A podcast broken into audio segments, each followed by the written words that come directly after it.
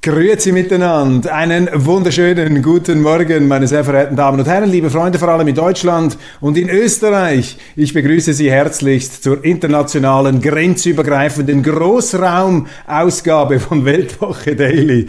Die andere Sicht, unabhängig, kritisch, gut gelaunt am Donnerstag, dem 1. September 2022. Die Großraumausgabe, Sie, Sie sehen, der imperiale Rausch steigt auch mir schon in den Kopf. Auf keinen Fall vergessen und verpassen. Heute erscheint die neue gedruckte Ausgabe der Weltwoche hier wunderbar im 90. Lebensjahr rüstig unterwegs mit der größten Vielfalt an Meinungen und Thema und Themen pro Quadratzentimeter Papierfläche. Diesmal mit amputiertem Schweizer Kreuz. Wir untersuchen die Demontage die Amputation der schweizerischen Neutralität und die Mythenbildung, die politische Mythenbildung darum herum. Dann aber auch noch ganz andere nahrhafte Themen. Danke, lieber Winnetou. Karl Mays, Held der Freiheit, hat uns die weite Welt gezeigt. Der Germanistikprofessor Peter J. Brenner mit einer sehr persönlichen, ausführlichen Würdigung der Figur Winnetous. Ich werde in dieser Sendung dazu noch etwas sagen, einen Gedanken anfügen. Dann hart wie Bergkristall, wertvoll wie Gold. Gottlob haben wir den Schweizer Franken. Alle Nicht-Schweizer und nicht in der Schweiz Lebenden werden mir diesen Anflug von Frankenpatriotismus nachsehen, vielleicht sogar neidvoll, neidisch in die Schweiz blicken. Ist wirklich großartig, dass wir diesen Schweizer Franken haben. Darum sind wir von der Inflation, von dieser Geldverbrennungs... Ähm,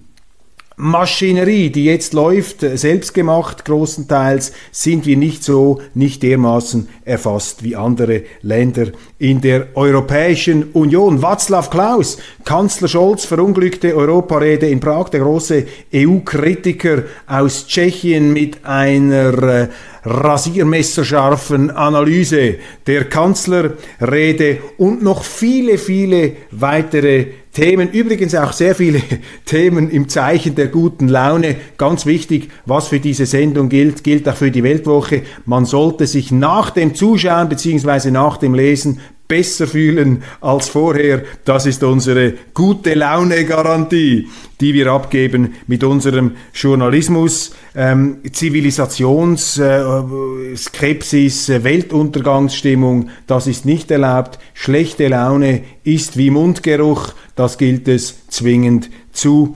vermeiden. Ja, ähm, es gab eine Klausur, eine Regierungsklausur in Meseburg. In Deutschland diskutieren sie über Gasumlagen und planwirtschaftliche Eingriffe, orchestriert von den Grünen, von Robert Habeck, dem grünen Wirtschaftsminister, dem genialsten Performer der deutschen Politik. Ich weiß, viele Zuschauer von Ihnen bekommen gleich allergische Reaktionen, wenn man den Namen Robert Habeck erwähnt. Ich persönlich habe weniger Probleme mit ihm. Das mag auch damit zusammenhängen, dass, nicht, dass ich nicht in Deutschland lebe und nicht alles so genau mitbekomme, was er macht. Aber das muss man ihm zugute halten. Er ist wirklich ein genialer Politiker oder Politik-Schauspieler. Ich habe ihn auch schon verglichen mit Raimund Armsdorf, dem Seewolf. Ein Mann mit drei Tage Bart, immer etwas romantisch verweht sehr gut formulierend und auch als Redner selbstkritisch, kommt verbindlich rüber und zum Erstaunen seiner Kritiker schwingt dieser Robert Habeck immer noch oben auf, auch wenn er den einen oder anderen größeren Fehler produziert. Und da müssen Sie sehen, das äh, erzeugt natürlich Neid im politischen Getriebe. Viele dieser äh, auch Ampelangehörigen, die beäugen sich natürlich äh, sehr, sehr skeptisch und eifersüchtig und alle missgönnen dem anderen die Kamerazeit und auch die Aufmerksamkeit, ein sehr wichtiges, ein sehr wertvolles Gut, die Aufmerksamkeit, die er genießt. Und bei den Grünen ist es ja wirklich im Grunde ein Phänomen. Die grüne Politik, das ist nichts Neues für die Zuschauer dieser Sendung. Die grüne Politik scheitert regelmäßig an der Wirklichkeit. Nicht erst seit gestern, wir sehen das in der Schweiz seit den 80er Jahren. Während des sogenannten Waldsterbens, des angeblichen Waldsterbens, das es so gar nicht gegeben hat, sind ja die Grünen auch. Everyone knows therapy is great for solving problems.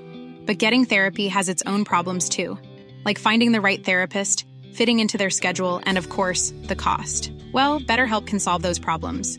It's totally online and built around your schedule. It's surprisingly affordable too. Connect with a credentialed therapist by phone, video, or online chat, all from the comfort of your home.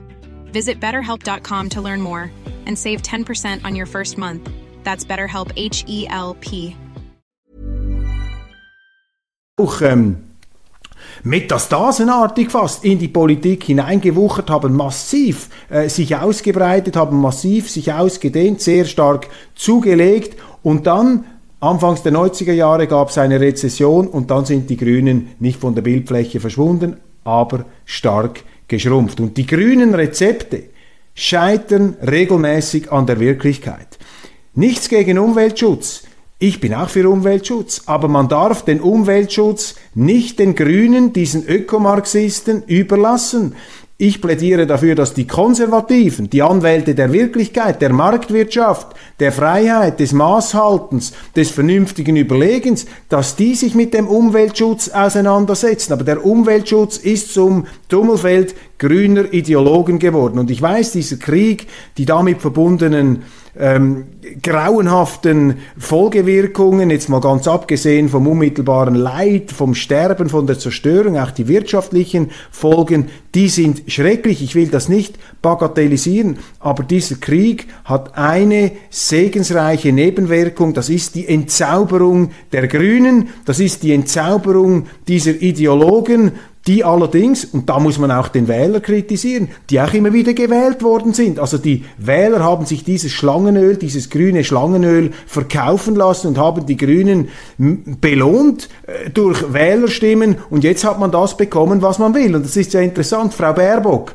hat eine 180-Grad-Wende in der Migrationspolitik gemacht, hat gesagt, wir machen jetzt ein Flüchtlingsabkommen mit Libyen in einem krassen Verstoß gegen alle Wahlprogramme. Habeck pilgert herum, kauft jetzt den sogenannten Paria-Staaten oder will ihnen Gas abkaufen, hat sogar über Öl gesprochen. Man äh, erwägt äh, die Verlängerung der Laufzeit der Atomkraftwerke. Also die grünen Überzeugungen, die grünen Dogmen schmelzen schneller als die Schweizer Gletscher im Sonnenlicht der Wirklichkeit. Das ist hier die Ausgangslage. Jetzt gibt es natürlich die meisten Journalisten, die meisten Journalisten sagen, ja großartig, das ist der Pragmatismus, dass die Grünen ihr Programm eben nicht so ähm, betoniert und verbot, verbohrt vertreten. Da habe ich eine ganz andere Meinung. Diese Entwicklung zeigt einfach, dass das grüne Programm nichts taugt, denn sobald sie Schwierigkeiten haben, sobald die Schönwetterperiode vorbei ist, dann sind die Grünen gezwungen, im Grunde ihr ganzes Programm über Bord zu werfen. Und dieser Opportunismus,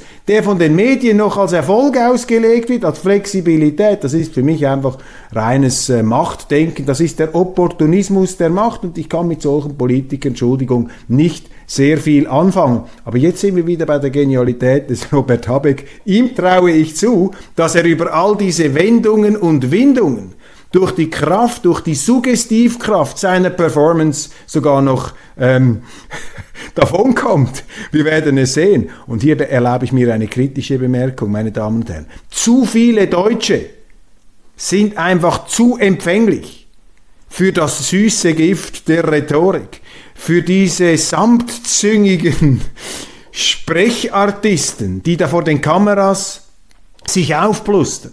Wir Schweizer sind rhetorisch nicht so beschlagen. Wir sind eher etwas in der Schwarzbrot- und Käsefraktion zu Hause.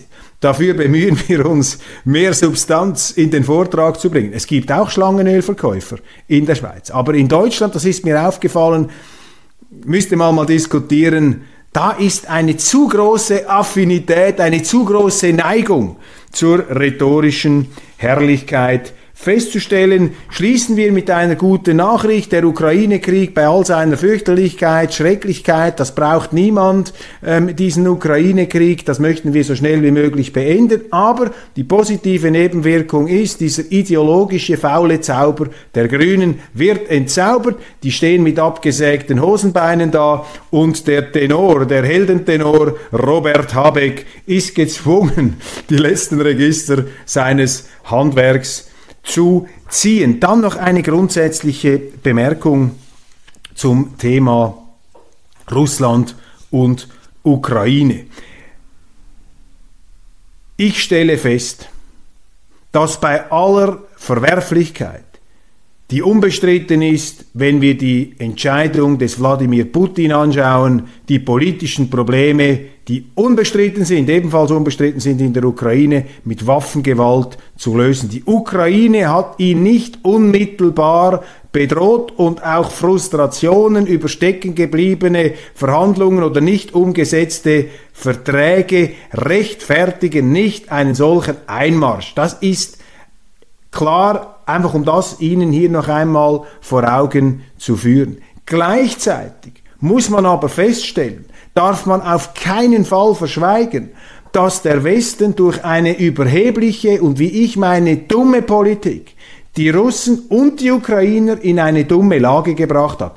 Das befreit niemanden, weder die Ukrainer, die Regierung noch die Russen von ihrer Eigenverantwortung, aber der Westen, die Amerikaner vor allem, als stärkste Macht und damit den Erfüllungsgehilfen der Europäischen Union am Gängelband, die haben hier eine besondere Verantwortung. Und die haben die Russen und eben auch die Ukrainer in eine ganz unmögliche Position gebracht. Sie haben nämlich die Ukraine ermuntert, sich gegen die Russen zu stellen. Sie haben auch aus diesem Zelensky, der ursprünglich ja ein kompromissbereiter Politiker vielleicht gewesen wäre, sie haben diesen nationalistischen, diesen auf Anti- Russlandkurs getrimmten Kräften in der Ukraine zu viel Hoffnungen gemacht.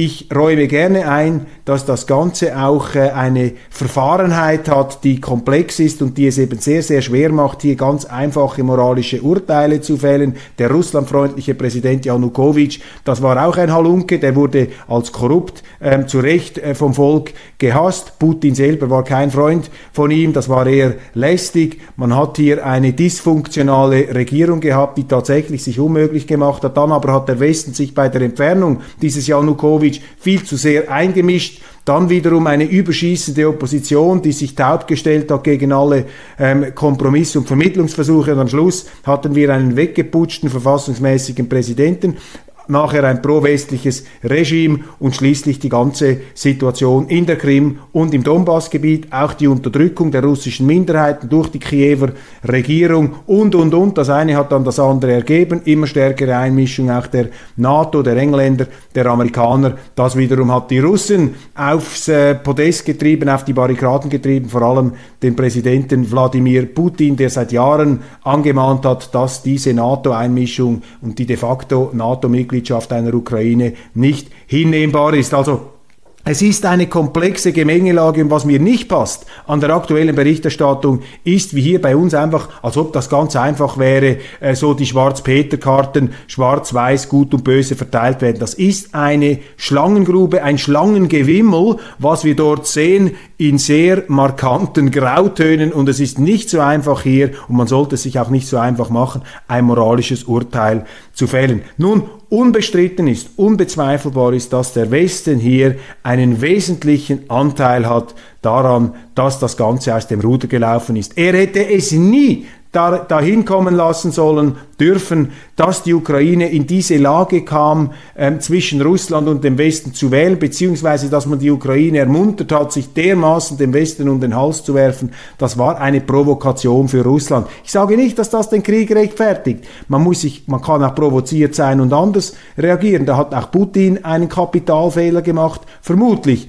Man sehe nicht in sein Hirn hinein. Wir werden das äh, herausfinden. Die Zeit wird das ähm, zeigen. Aber der Anteil des Westens an diesem ganzen Debakel, das natürlich für Europa verheerend ist, auch für die Schweiz, auch für die dritte Welt verheerend ist. Also die Auswirkungen dieser Politik, die da gemacht wurde im Vorfeld des Krieges, auch durch den Westen, die ruft danach, dass man im Westen jetzt alles daran setzt, diesen Krieg möglichst schnell zu beenden und eine Verhandlungslösung zu finden. Der Westen hat hier eine wichtige, die Amerikaner haben hier eine wichtige Verantwortung und dieser Krieg wird nicht enden, bevor die Russen und die Amerikaner zusammen verhandeln. Und da müssen alle Register gezogen werden. Und da muss man aufhören mit dieser moralisierenden ähm, Offensive. Da muss man aufhören mit diesem Verteufelungsschwall, der da über Russland und über Putin hereinbricht.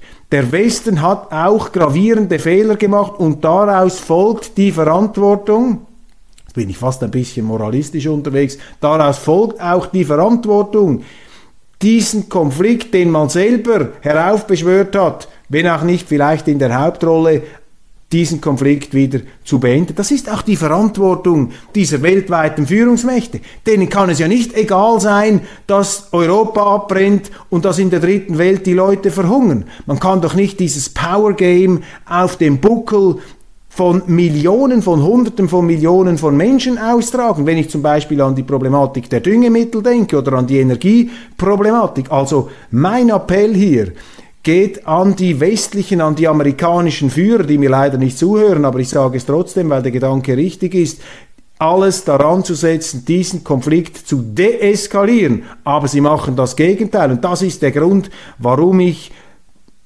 sehr begrenztes Vertrauen habe in die Führungsfähigkeit der Leute, die momentan im Westen und in den USA am Ruder sitzen. Das ist keine Entschuldigung für Putin. Ich finde auch, Putin hat mich schwer enttäuscht in dieser ganzen Geschichte. Ich habe ihm sehr weitgehend auch den Benefit of Doubt gegeben. Mal doch, das ist ein Mann, der im Westen falsch eingeschätzt wird, vermutlich immer noch falsch eingeschätzt wird, aber auch er muss hier bei seiner Verantwortung gepackt werden und er darf auch nicht einfach eine Tabula Rasa Strategie machen, sozusagen eine Nibelungenstrategie. Meine Hoffnung geht dahin, dass äh, diese Vernunft, die ich ihm immer attestiert habe, diese rational kalkulierende, eiskalte Mentalität, dass die nach wie vor vorhanden ist und dass Putin nicht einfach ein Hasardeur geworden ist. Und äh, umso mehr ähm, ist es wichtig, dass wir im Westen, gerade auch in den Medien, dieses Narrativ, diese Erzählung nicht noch weiter befeuern, die den Westen in seiner Pose der absoluten moralisierenden und moralischen Überlegenheit bestätigt. Verhandlungslösung. Der Westen hat eine wichtige Verantwortung. Zelensky war ein Mann, der ursprünglich kompromissfähig ähm, sich gezeigt hat. Denen muss man auch mal sagen, den Ukrainer, du, die Kirche muss im Dorf bleiben. Wir können nicht die ganze Welt abfackeln, nur weil ihr euch da mit Maximalzielen an den Russen rächen wollt. Und den Russen muss man versteh zu verstehen geben, dass sie eine westliche, eine europäische Macht sind. Aber unsere Medien, allem voran auch die bürgerlichen Leitmedien, rennen da in eine ganz andere Richtung. Explodierende Energiepreise, die Ampel will die Bürger finanziell unterstützen, hält sich bei der Wahl der Mittel aber noch. I'm Sandra, and I'm just the professional your small business was looking for. But you didn't hire me because you didn't use LinkedIn jobs. LinkedIn has professionals you can't find anywhere else, including those who aren't actively looking for a new job, but might be open to the perfect role, like me. In a given month, over 70% of LinkedIn users don't visit other leading job sites. So if you're not looking on LinkedIn, you'll miss out on great candidates like Sandra. Start hiring professionals like a professional. Post your free job on linkedin.com/people today. Burrow is a furniture company known for timeless design and thoughtful construction and free shipping, and that extends to their outdoor collection. Their outdoor furniture is built to withstand the elements, featuring rust-proof stainless steel hardware, weather-ready teak, and quick-dry foam cushions. For Memorial Day, get 15% off your Burrow purchase at burrow.com slash ACAST and up to 25% off outdoor. That's up to 25% off outdoor furniture at burrow.com slash ACAST. Bedeckt. Ja, Gasumlage, Preisdeckelungen, das sind jetzt die äh, unmittelbaren Überlebensstrategien. Das machen die Politiker natürlich, um selber zu überleben, überleben dass es keine Massendemonstrationen gibt, dass es keine ähm, Gilets jaunes gibt in Deutschland. Ich glaube, es braucht sehr, sehr viel, bis in Deutschland die Masse der Bevölkerung auf die Straße geht. Die Deutschen haben in den letzten 150 Jahren sehr viel ähm, politisches, äh, politische Hitze, politische Intensität und politische Kämpfe erlebt. Ich glaube, es gibt ein großes, tief verankertes, kollektives Ruhebedürfnis in der deutschen Politik. Das wird natürlich auch ausgenützt von den Politikern, die den Deutschen einfach immer wieder Sachen zumuten, die man sich eigentlich gar nicht bieten lassen darf. Zum Beispiel dieser völlig kopflose Energieausstieg eben von den Grünen bewerkstelligt, wo man gesagt hat, wir steigen aus der Kernkraft aus und die Erneuerbaren, die sogenannten Windkraft und Sonnenenergie, die sollen dann diesen Industriestandort dort ähm, mit Energie versorgen. Das ist eine Strategie, die man von Anfang an durchschaut hat als ein absolutes Luftschloss. Das funktioniert nicht. Das haben ganz bedeutende Leute in Deutschland gesagt. Man hat es trotzdem durchgezogen Und die Wähler treuherzig haben dann den Grünen auch die Stimme gegeben, weil sie gesagt haben, ja, es ist schon wichtig, wenn jemand etwas fürs Klima macht und die Greta, die ist ja auch in Ordnung, dieses Mädchen. Also diese Oberflächlichkeit des Wählers, die wird natürlich hier jetzt auch wieder bestraft. Jetzt also die Politiker im Überlebensmodus, sie wollen quasi die Schmerzen, die ihre Politik erzeugt haben und verstärkt werden durch diesen Krieg, die möchten sie jetzt abdämpfen, abmildern, narkotisieren durch solche Preisdeckelungen und Gasumlagen, die dann auch noch handwerklich schlecht umgesetzt sind. Das sind dann übrigens die Tücken der Planwirtschaft. Plötzlich merkt man, oh hoppla, das hat ja unerwünschte Nebenwirkungen. Hätten wir uns gar nicht gedacht, dass die Konzerne mit den größten Gewinnen auch die saftigsten Gasumlagen kassieren, die dann noch vom Kunden bezahlt werden müssen. Das ist eine ziemlich peinliche Angelegenheit, aber das ist das Wesen der Planwirtschaft. Bei diesen Deckelungen und beim Preis muss man einfach sagen, was sie damit machen. Sie erhöhen oder stabilisieren die Nachfrage nach einem Gut, was viel zu wenig im Angebot ist. Das heißt, das Angebot ist knapp, darum gehen die Preise nach oben. Und wenn man die Preise dann mutwillig senkt, werden sie das Angebot äh, werden sie die Nachfrage hochhalten und der Markt gerät aus dem Gleichgewicht. Zudem verzögern sie Anpassungsprozesse. Die Leute gehen dann nicht auf andere Energieträger, die Industrien sind auch nicht ähm, belohnt dafür, andere Varianten auszuprobieren. Man friert dann einen Zustand fest, der nicht funktioniert und man muss das Geld natürlich abzwacken wiederum von den Bürgern, von den Steuerzahlern, von den Unternehmen. Das funktioniert nicht, weil der Markt, man muss das unideologisch sehen, der Markt ist zunächst einmal ein Informationssystem zur Verteilung von eben wichtigen Leitsignalen und Preise sind wichtige Leitsignale. Wenn die Energie immer teurer wird, dann bin ich natürlich gehalten zu sparen, dann werde ich mich nach alternativen Energien umsehen, aber wenn Sie diesen Preismechanismus ausschalten, dann schalten Sie eben auch all diese Anpassungsmechanismen aus. Erdogan und Macron positionieren sich als Vermittler im Ukraine-Krieg, jetzt unabhängig von der politischen Wertung.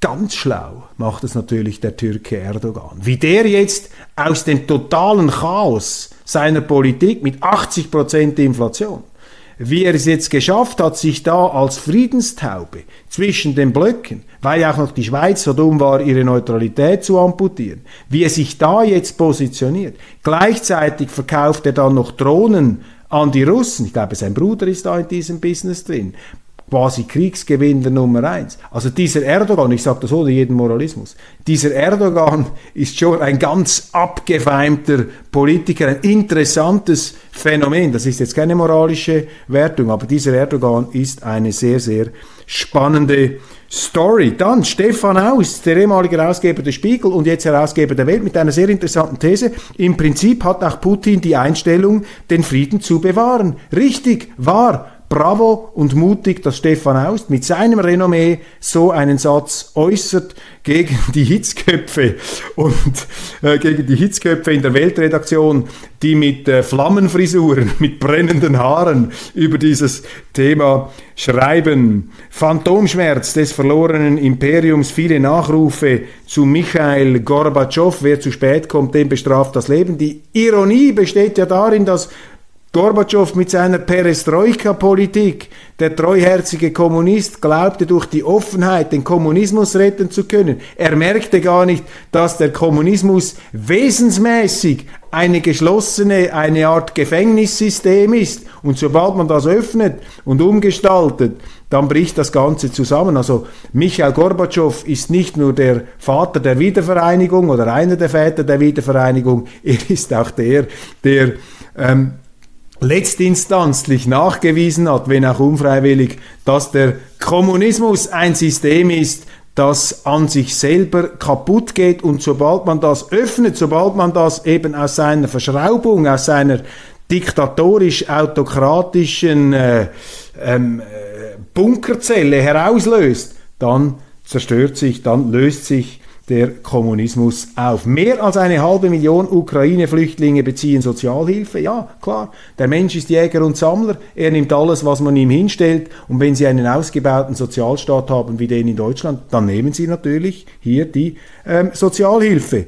Die russisch-orthodoxen Führer beschreiten einen fast blasphemischen Irrweg, schreibt der deutsche Präsident, Bundespräsident Frank-Walter Steinmeier, er kritisiert die orthodoxe Kirche und sagt, als Christ könne man da nicht mehr mitmachen, weil die orthodoxe Kirche sich hinter den Kreml gestellt hat im Ukraine-Krieg. Da muss ich Frank-Walter Steinmeier korrigieren, da kommt ihm sein eigener Moralismus wieder in den Weg. Die orthodoxe Kirche verdankt Wladimir Putin ihre Reinstallierung, ihre Rehabilitierung nach Jahrzehnten kommunistischer Verfolgung. Putin hat das erkannt, auch natürlich ein abgefeimter Machtpolitiker. Er hat gemerkt, dass die Kommunisten diese Kirche, die orthodoxe Kirche, kaputt äh, heruntergedrückt haben. Man hat die Kirchen zerstört, man hat dort, wo in Moskau eine berühmte orthodoxe Kirche stand, ein Freiluftschwimmbad gemacht. Das ist übrigens dann diese Kirche wurde neu aufgebaut, wo Pussy Riot ihren Pussy-Protest äh, da gemacht haben, was dann Putin wiederum hart ahndete, was nachvollziehbar war. Denn äh, das war eine Schändung der Kirche, die bereits einmal geschändet worden war von den Kommunisten. Das ist ein sehr heikles Thema und ich finde, man sollte sich da auch als Politiker zurückhalten in der Kommentierung solcher äh, Phänomene. Die orthodoxe Kirche, ich will nicht rechtfertigen und sagen, dass alles, was sie tut, ähm, richtig und korrekt ist, aber ich sage einfach, man muss hier auch den größeren Zusammenhang sehen, dass eben Putin diese geknechtete, geprügelte, diskriminierte Kirche wieder nach oben gebracht hat und damit auch vielen Russen aus dem Herzen gesprochen hat. Ein ganz, ganz entscheidender Punkt, den man nicht außer Acht lassen sollte. Dann ist Hans Christian Ströbele gestorben, der Grüne mit bewegter Vergangenheit. Ich habe ihn in einigen Talkshows erleben dürfen und bin mit ihm eigentlich immer gut ausgekommen, zu meiner eigenen Überraschung. Gute Nachricht, für Deutschland. Sie diskutieren endlich über die Rolle der öffentlich-rechtlichen Medien jetzt aufgrund dieses Skandals. Und diese RBB-Intendantin oder Ex-Intendantin Patricia Schlesinger, da ist der Zapfen ab. Sie hat das fast zum Überlaufen gebracht. Und ich lese hier noch in der Germanistik, lese man kaum noch Goethe, sondern nur noch so technische Sachen. Ich plädiere für äh, Germanistik. Ich finde es ganz wichtig, dass man sich mit Literatur auseinandersetzt. Wobei ich rate Ihnen, wenn Sie studieren, oder am besten Sie machen eine Berufslehre, aber wenn Sie studieren, studieren Sie etwas äh, Seriöses, Physik, Chemie, Ingenieurwissenschaften, dann aber befassen Sie sich auch mit Literatur. Dafür müssen Sie nicht studieren, nehmen Sie einfach Bücher mit ähm, und lesen Sie die, das macht man auch freiwillig. Letztes Thema, ich habe darauf hingewiesen, Winnetou. Winnetou. Danke, lieber Winnetou. Die Cancel Culture hat ja gesagt, dass in diesen Winnetou-Filmen die Indianer falsch dargestellt würden, das sei eine andere äh, Kultur gewesen und die seien da auch viel stärker unterdrückt worden von den Weißen. Nun, ich bin kein Indianerexperte, aber von meinen bescheidenen Geschichtskenntnissen, die ich da mitbringe und von meinen Lektürefrüchten kann ich Ihnen Folgendes sagen. Die indianische Zivilisation in Nordamerika, und das rechtfertigt keine dieser teuflischen äh, Gräueltaten, die die Amerikaner an ihnen verübt haben, die Siedler, aber diese indianische Kultur, das war eine Steinzeitkultur und Augenzeuge Zeugen waren entsetzt, wie diese Indianer gelebt haben. Da gab es ganz, also übelste äh, Geschichten. Klar, wenn natürlich eine modernere Zivilisation auf so eine urtümliche Zivilisation trifft, dann ist das etwas Schreckliches. Da gibt's natürlich, da gab es ganz extreme Dinge, die diese Indianer gemacht haben. Und deshalb ist das, was in den Winnetou-Filmen dargestellt wird, das ist im Grunde eine Denkmalsetzung an die Indianer, die der viel garstigeren Wirklichkeit gar nicht gerecht wird. Also wenn man die Indianer so darstellen würde, wie sie vermutlich gewesen sind, dann würden diese Vogue-Spinner und diese Linksextremen, die würden dann noch extremer auf die Barrikaden steigen und sagen, ja, das ist jetzt kulturelle Herabsetzung. Nein, das ist dann eben die Wirklichkeit. Also diese Winne, dieser Winnetou-Wahnsinn, schöne Alliteration, diese Verrücktheit um den Winnetou ist eben doppelt verrückt, weil im Grunde Winnetou eine Würdigung darstellt dieser Kultur, die der Wirklichkeit nicht einmal gerecht wird. Und Karl May sowieso, wie Immanuel Kant, der Philosoph aus Königsberg, der über die ganze Welt geschrieben hat, aber nie aus Königsberg herausgekommen ist, das sind doch Genies, die den Deutschen zu einer Zeit, als man noch nicht mit dem Flieger um die Welt jetten konnte, die Welt nach Hause gebracht haben, auch mit der Kraft ihrer Imagination. Und wenn man das jetzt verbietet, ja, dann säbelt man sich doch einen Teil der eigenen kulturellen Identität ab. Deshalb, ich plädiere zum Schluss für Karl May und für Winnetou. Meine Damen und Herren, das war's von Weltwoche Daily. Ich danke Ihnen ganz herzlich und freue mich, wenn Sie morgen wieder dabei sind mit unseren äh, Nachrichten, die wir wie immer in aufgeräumter Stimmung kundtun möchten. Alles Gute. you